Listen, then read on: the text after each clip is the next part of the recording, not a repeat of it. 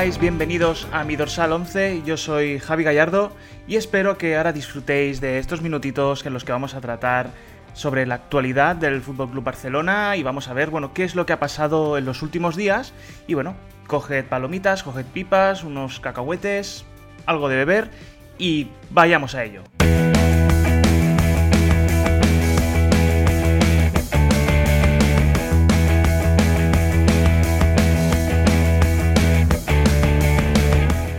En el programa de hoy vamos a hacer un par de reflexiones, sobre todo alrededor del tema de Leo Messi, sobre su marcha, sobre su salida del club Blaugrana, su llegada a París.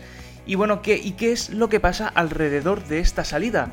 Porque esto tiene incidencia tanto en París, tanto en el propio Messi, como en el Fútbol Club Barcelona. Vamos a tratar así, vamos a hacer un vuelo panorámico alrededor de, estos tres factores. Vamos a ver qué es lo que puede pasar, qué es lo que no. Bueno, siempre bajo mi punto de vista. Y oye, eh, vamos a vislumbrar un poco cuál puede ser el futuro de, de estos tres factores, ¿no? Lo dicho, de París, Barcelona y Messi.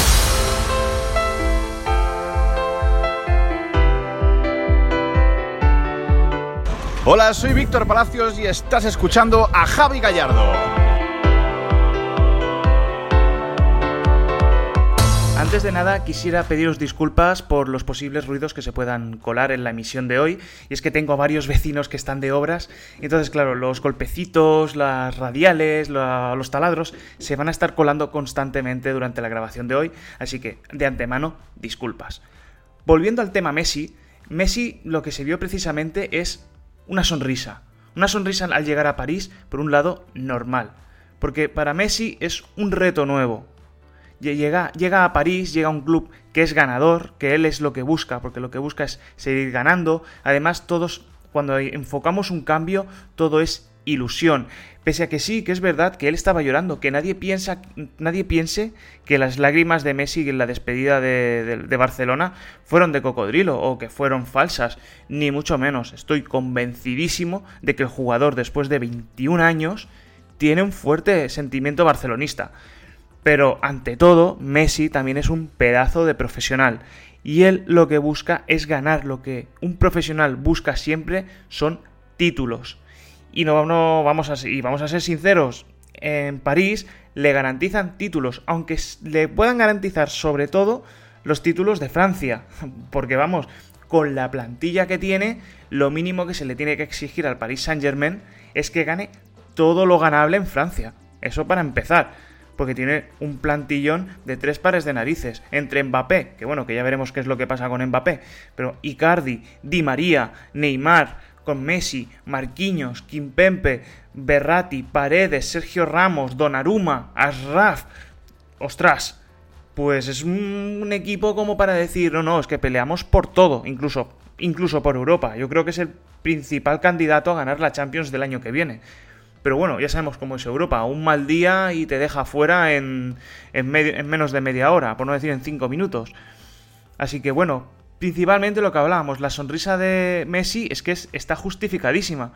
Porque a todos nos hace ilusión, aunque también da miedo, de miedo también da ilusión un cambio. Y más cuando es un cambio a mejor además se encuentran unos compañeros, bueno, toda la retaíla que os he mencionado antes, de Berrati, Paredes, tiene ahí unos sé cuantísimos compatriotas, con, con Di María, con Paredes, como acabo de decir, eh, grandes amigos como Neymar. Eh, ¿Qué queréis? O sea, mm, ilusionado, por supuesto, la ley de la sonrisa. Y además, no nos engañemos, ha salido desilusionadísimo de Barcelona por mucho que él confiara en la Porta, la Porta se ha encontrado con un percal en el club que ni él, con toda su experiencia, ni él con todas sus, con todas sus promesas, es que no lo ha podido hacer más. Estoy convencidísimo que él habrá mirado por activa y por pasiva todos y cada uno de los puntos para intentar mantener a Messi. Pero es que la porta, mm, estoy segurísimo, segurísimo, igual que Víctor Font, eh, vamos, vamos a creer que ha hecho todo lo posible por retener al argentino. Pero claro, llega un momento en el que por más que quieras hacer, no puedes. Y hasta ahí, hasta ahí llegó y claro, pues Messi se ha sentido desilusionado. Es normal, está desilusionado porque él quería quedarse, él quería hacer dos años más de carrera aquí y quería irse después a Estados Unidos a jugar otros dos o tres años allí y retirarse.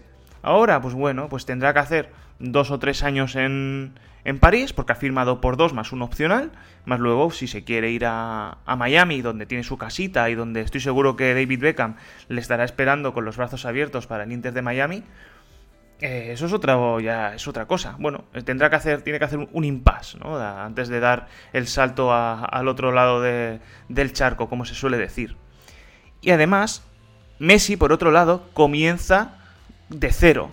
Porque Messi, al ser un jugador de retos, comienza de cero y eso se ve reflejado precisamente en su dorsal 30. No es que sea un guiño al Barça, no es que sea... No, es que él rechazó el dorsal 10 de Neymar, que lo lleva su amigo Neymar y le dijo, te lo doy. Y Messi se negó. ¿Por qué? Pues porque, mira, vio que estaba libre el, 30 y dijo, voy a empezar de cero. Llego aquí, en el cual no soy el capitán, hay otros cracks, como son propio Neymar, como son Icardi, lo dicho, ¿no? No voy a decir otra vez la alineación del PSG. No necesita llevar ese peso específico en la espalda. Pues como llega como uno más, se ha cogido el 30, que es el número con el que empezó su carrera y dice, ya aquí empiezo de cero. Y viene a ganarse el puesto y viene a competir para ser uno más. Ya llega con la libertad de que no tiene que echarse el equipo a la espalda porque ni se ha pagado traspaso y ni, ni es el único jugador diferencial del equipo. No, es lo dicho, es uno más. Uno más que está encarando la recta final de su carrera y que lo que quiere son títulos.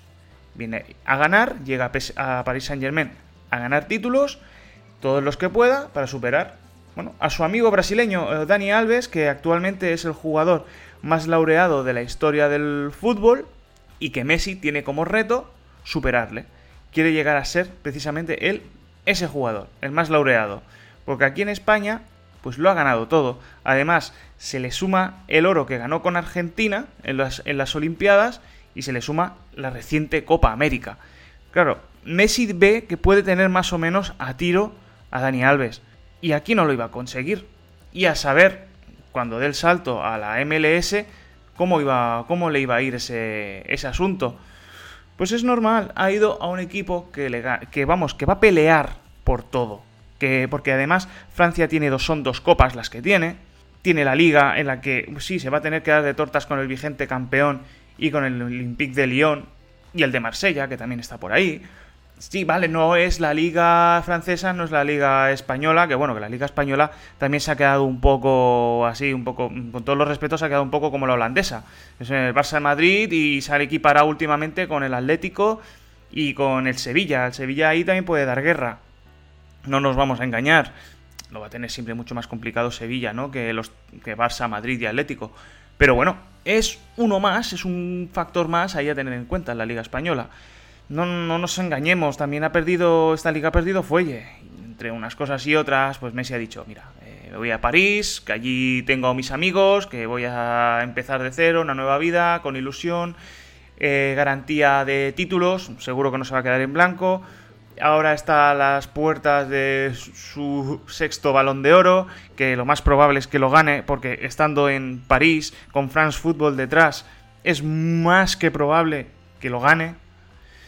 Ostras, estamos hablando de que puede llegar a ser realmente, está a puertas de ser realmente el jugador más laureado de la historia.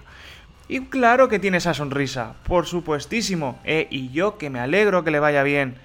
Bueno, que le vaya bien, salvo en Europa. En Francia que lo gane todo. Los años que esté Messi en, en Francia, que en Francia el PSG no se le escape ni un título. Pero en Europa, yo lo siento mucho, Leo Messi, pero no. En Europa, si, si vienes al Camp Nou, yo espero que el Barça te elimine y te elimine con todas las letras. Y si vas a, a, Stamford Bridge contra el Chelsea, también que te meta 5. Y si vas contra el Bayern de Múnich, también que te metan otros 4. Lo siento mucho. No. No. Yo en Francia ganalo todo, pero en Europa, pues no. Que después lo ganas, pues mira, pues tocará felicitarte como. como buen competidor, ¿no? Como con el buen fair play, pues habrá que reconocer al campeón y ya está. Pero vamos, que en Europa que pierdas hasta las canicas.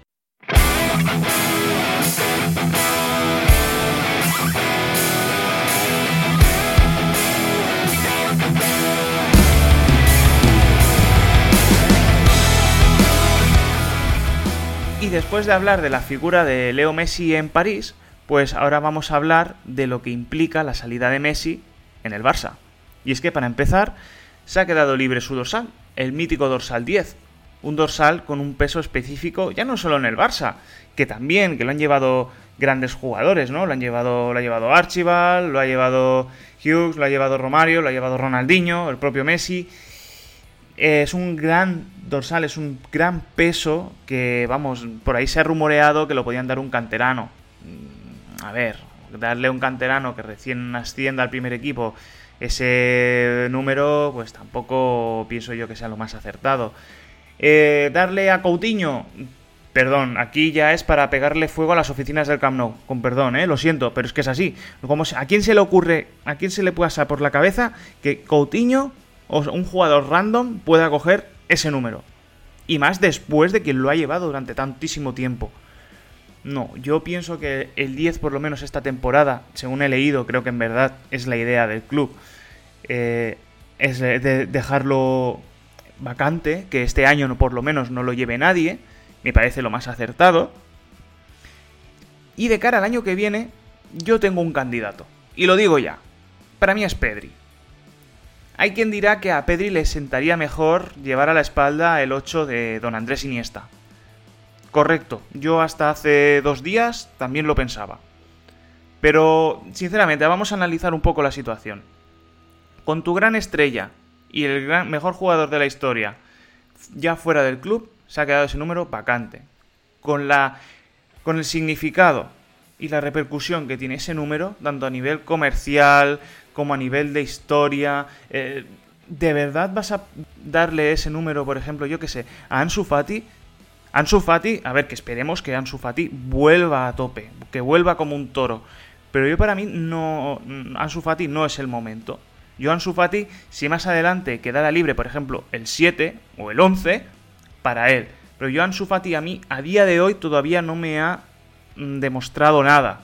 Sé que no es culpa de él, sé que ha sido por la lesión, pero claro, yo para mí ahora mismo Ansu Fati es una incógnita. Entonces yo para mí, el 10 para Ansu Fati, no.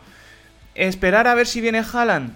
Y si no viene Haaland, ¿qué? Porque yo no lo tengo tan claro que vaya a venir Haaland. Y más con los con 1.300 millones de deuda que tiene el club. Complicado. Y complicado que pueda venir ninguna estrella de relumbrón. Pero es que da igual, aunque fiches a cualquier estrella así, ¿qué vas a hacer? ¿Te la vas a jugar a que te llegue otro Coutinho? ¿Otro Coutinho que, que coja y no te haga nada? ¿Que se te lesione? ¿Que no cuaja en el club? ¿Y ya le has dado el 10? Pues no, no, sinceramente. Yo, para mí, el candidato es Pedri. Pedri ya es una realidad. Ha jugado más de 70 partidos la temporada pasada entre Liga, Eurocopa y Olimpiadas. Ha jugado a un altísimo nivel. Ha demostrado que es un, es un gran jugador. El Barça ha recibido grandes ofertas por él. Puede ser un jugador diferencial en el estilo de muy influyente en el estilo de juego del Barça. ¿Qué menos? Ostras, en el Madrid lleva el 10 Lucas Modric. No es ni mucho menos por comparar, pero por hacer una especie de similitud también, jugando en medio campo, Luka Modric y Pedri, más o menos, pues ¿por qué no? Tienen, los dos tienen incidencia en el juego y sería un gran, gran valor que Pedri con el con toda la, todo lo que abarca y con todo el futuro que tiene por delante, llevara el 10. Yo para mí esa es mi gran apuesta. Como mi gran apuesta también es, también es darle prioridad a las salidas que tiene que hacer el club. Porque tenemos a un Tití, a Pjanic y fijaos lo que os digo, al propio Coutinho en la rampa de salida que, no, que todavía no parece que no salen. Sí que es verdad que mira, ahora parece que un Tití parece que quiere salir. Se ha dado cuenta que aquí no se puede quedar. Entonces dice, vale, sí, mira, me voy a ir, voy a ver si encuentro algo Parece que le está viendo las orejas al lobo y según dicen el Barça podría echarlo sin necesidad de tener que indemnizarlo. Bueno, vamos a ver lo que sucede. Pjanic, sí, ha visto que no, aquí no tiene nada que hacer, es el primero que ha apuntado que quería su salida, pero claro, el Ayuve lo tiene complicado para hacerte sitio. Igual tienes que buscarte alternativas, Pjanic, que se te acerca el final del el final del mercado de verano. Mm, algún sitio tendrás que ir. Porque si no, te vas a tirar en la grada. ¿Qué quieres?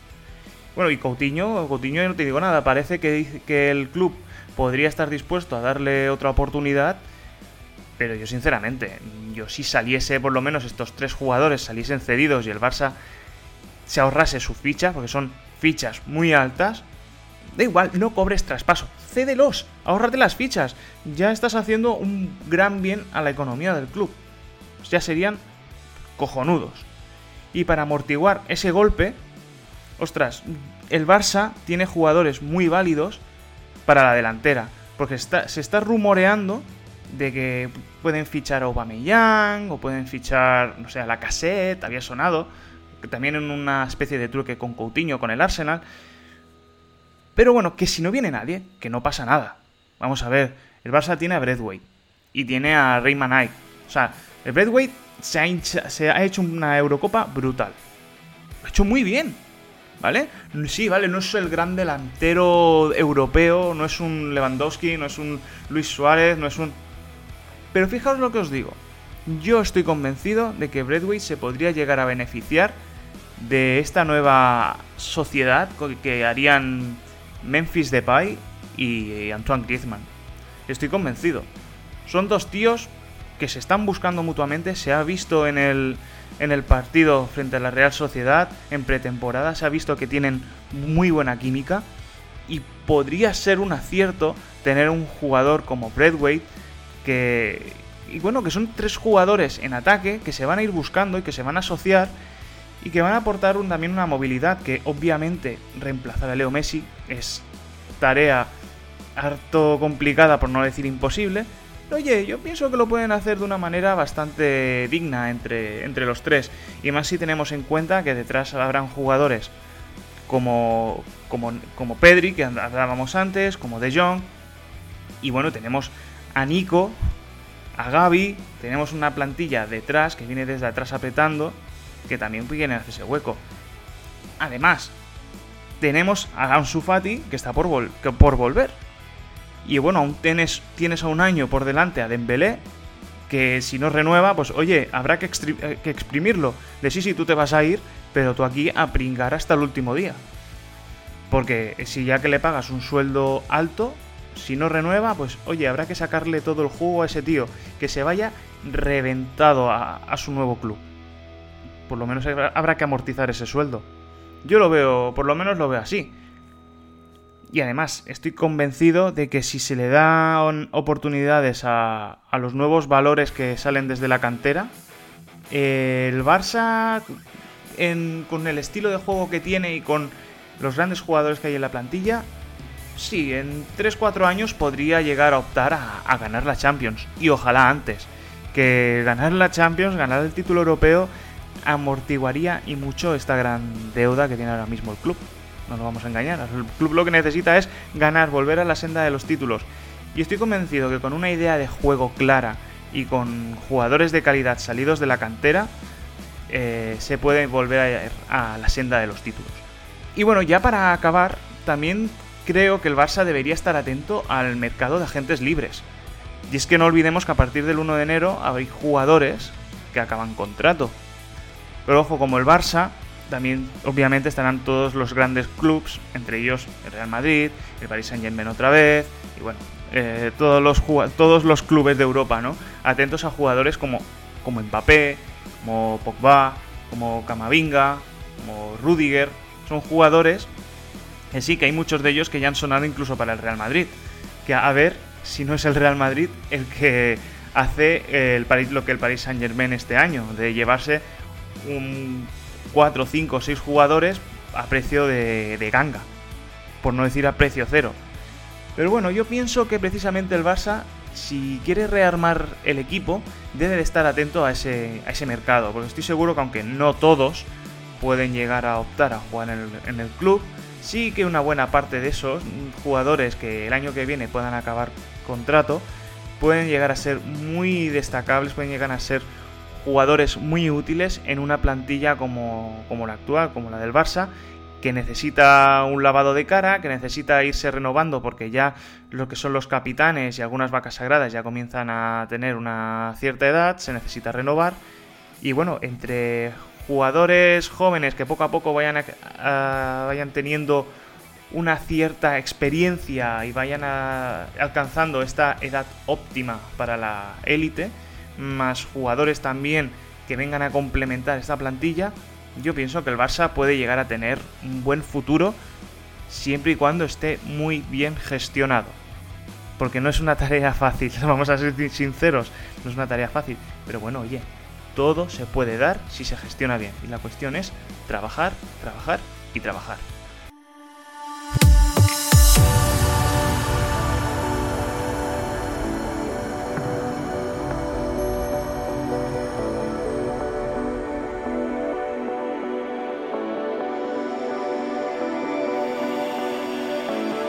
Y hasta aquí el programa de hoy. Yo soy Javi Gallardo, este ha sido mi dorsal 11 y nada, mm, seguidme, seguidme, seguidme.